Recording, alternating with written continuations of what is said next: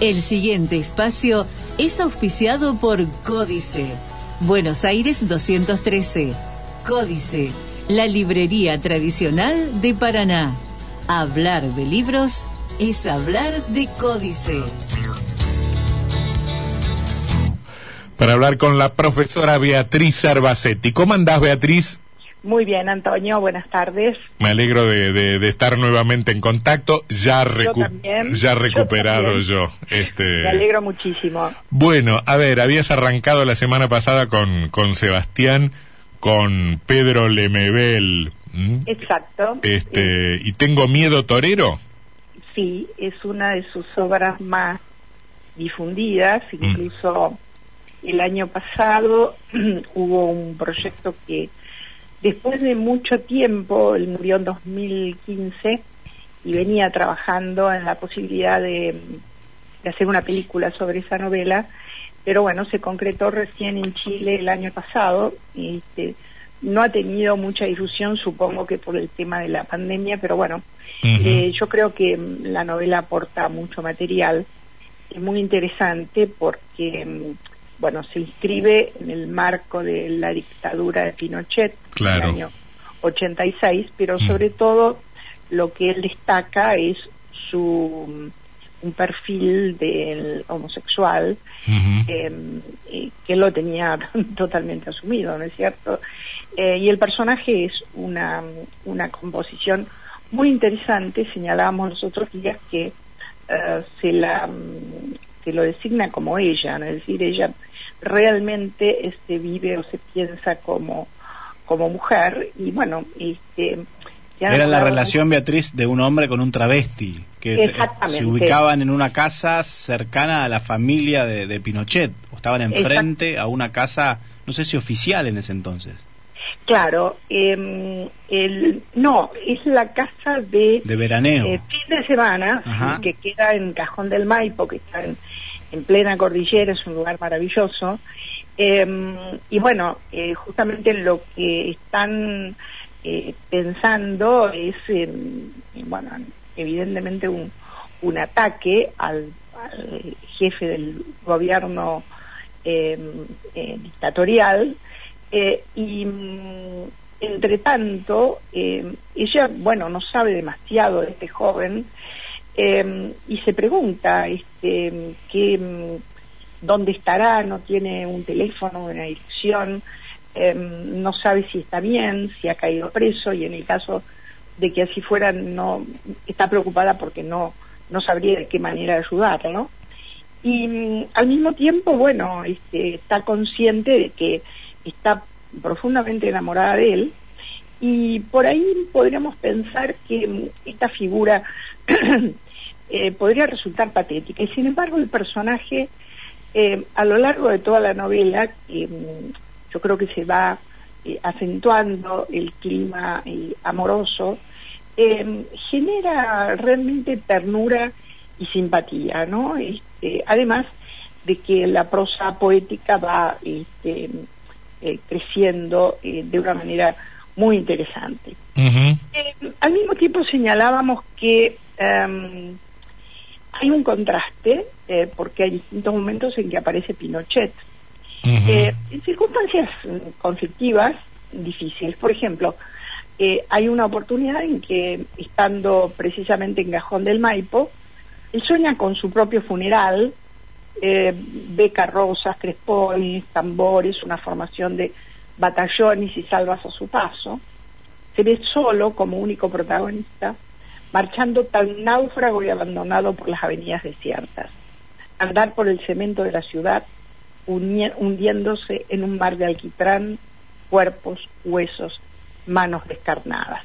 Por supuesto, cuando se despierta está totalmente sobresaltado, tembloroso de esta imagen tan terrible que ha soñado, pero que al mismo tiempo, bueno, lo que está exponiendo era el sentido de la tortura y la muerte y la desaparición de personas en, su gobierno, en su dictadura.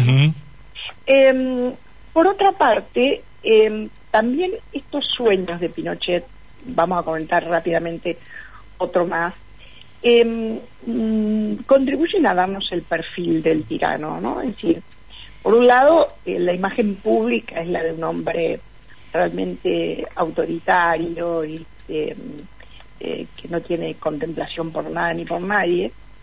Y sin embargo, estos sueños son como una expresión de lo que en el fondo realmente es. Hay uno, es muy impresionante, él sueña cuando era niño, era, había sido efectivamente un chico muy, muy agrio, parece ser hijo único, eh, muy envidiado por sus amigos, por los juguetes y por los bienes que tenía, eh, al punto tal que para los 10 años la madre organiza un gran festejo, eh, y bueno, esperan, esperan y se hacen las 8 de la noche y nadie va a ese cumpleaños, al punto que la madre decide, bueno, le da orden a la empleada de que sirva la mesa y lo festejarán los tres. Y acá ocurre una escena muy, muy terrible porque cuando hicieron la torta, eh, el chico se vio obligado a comerla y dice, Augustito, conteniendo la náusea, tragó y tragó sintiendo en su garganta el raspaje espinudo de las patas de arañas, moscas y cucarachas que alineaban la tersura del pastel. ¿Qué había pasado? Él, como una forma de agredir a sus propios amigos, eh, había agregado estas, estos bichos, nos hace acordar un poco a Circe, eh, lo cual demuestra que realmente tenía rasgos perversos, ¿no? Este, ya desde niño se notaba eso. Al mismo tiempo, esta imagen que se va construyendo del dictador en distintas etapas de su vida contrasta mucho con el personaje de ella, que mm, llega hasta la abnegación de tratar de ayudar a Carlos, porque bueno, ha, se ha encontrado en su casa un, documento personal, eh, se ha dado cuenta de que integra el Frente Revolucionario eh, Nacional y mm, quiere ayudarlo en un momento en que él necesita hacer una entrega de un paquete cuyo contenido desconoce, pero ella se ofrece personalmente a, a llevarlo, eh, sabiendo que corre riesgo su vida y su propia libertad, ¿no? cae preso y encima eh, siendo homosexual, sabiendo que toda dictadura siempre ha, perseguido este, eh, con ahínco a las personas de esta condición, eh, corre un doble riesgo. Sin embargo, recibe de parte de Carlos, cuando vuelven a encontrarse, un agradecimiento sentido, ¿no? Le dice, me haces tan bien, cuando estoy contigo me pongo contento, me siento optimista tú sabes que te quiero más que un poquito, te quiero con tu diferencia. Nadie se te compara, princesa, usted es irrepetible, fue muy hermoso conocerte. Te juro por mis ideales que nunca te voy a olvidar. Y realmente esto demuestra el cariño y el respeto que tenía por esta persona que, que lo había ayudado tanto y de una manera tan sincera, ¿no? Bueno, em, lo encontramos nuevamente a Pinochet eh, en un fin de semana, esta vez sin su mujer, en Cajón del Maipo, donde tiene un sueño medio premonitorio, que eh, está durmiendo una siesta y de repente siente que se le abalanzan águilas en las cuyos ojos se ve reflejado y bueno, se despierta también con un terrible sobresalto. Y esa misma tarde en que se festeja o se conmemora, eh, según del bando en el cual se esté, el aniversario de la caída de Salvador Allende. 11 de septiembre, digamos. 11 de septiembre, exactamente. Eh, él está regresando con su escolta de Cajón del Maipo y se me llama la atención que todos los lugares, siendo un fin de semana, eh, que van recorriendo eh, poblados, casas, la ruta misma, están bastante vacíos, incluso ni siquiera hay, hay pájaros volando, y hasta que de golpe empiezan explosiones una tras de otra porque han llegado al lugar donde estaba preparado el atentado y bueno, se desbarata su, su escolta, se enseñan los, los autos y de casualidad y por la pericia de su propio chofer, eh, se salva y dice, atrás quedaba un desastre de autos agujereados en la espesura del humo que subía por los cerros. En el asiento trasero el dictador temblaba como una hoja. No podía hablar, no atinaba a pronunciar palabra, estático, sin moverse ni acomodarse en el asiento bueno, porque obviamente ha perdido el control de sus esfínteres, ¿no? Em, nos da con esto una imagen realmente lastimosa y degradada de esta persona que se consideró y se sintió orgulloso de haber eh, combatido y haber sacrificado a los marxistas, eh, como llamaba a sus opositores, ¿no? Y al mismo tiempo esto genera un clima en la ciudad de Santiago eh, propio de estas épocas que nosotros también lamentablemente recordamos de dictadura. Dice, aquella noche de septiembre del 86 fue espesa, un socavón de coyotes aullantes por las avenidas, una ciudad crispada por los numerosos allanamientos, portazos, gritos y balaceras en los barrios populares. El ejército tomó Santiago cortando las rutas de salida. Se montó un cerco armado desde la periferia. A cudatazos se llevaban camiones y camiones de sospechosos. Mm. Entre tanto, mientras ocurre esto, ella que está en su casa y siente estas, eh, estos encontronazos, eh, no puede dormir, está totalmente eh, alterada.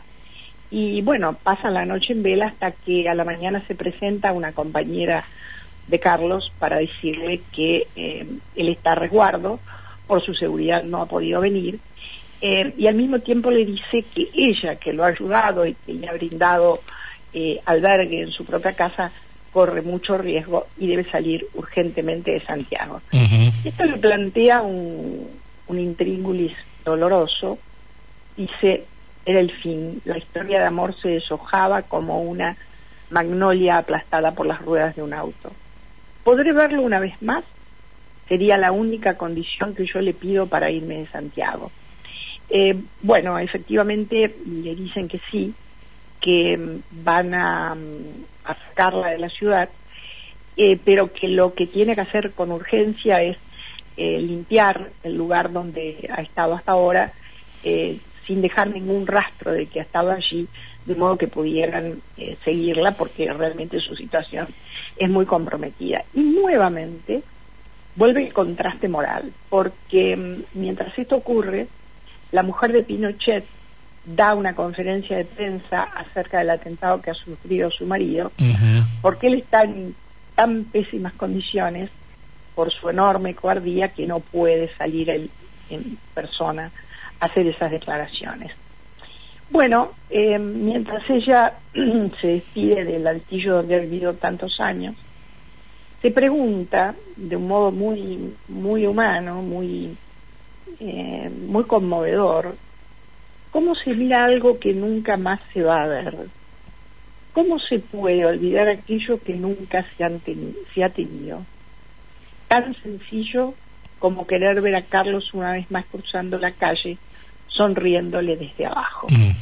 Bueno, eh, al poco rato llega Laura, eh, la cargan en un auto. No, nos quedan dos minutitos, Beatriz, así que vamos. Perfecto, vamos cerrando. La trasladan a, Viña del Mar, donde la van, le dice que la van a ir a buscar. Eh, y efectivamente está mirando la playa y escucha que le dicen, ¿tienes miedo torero?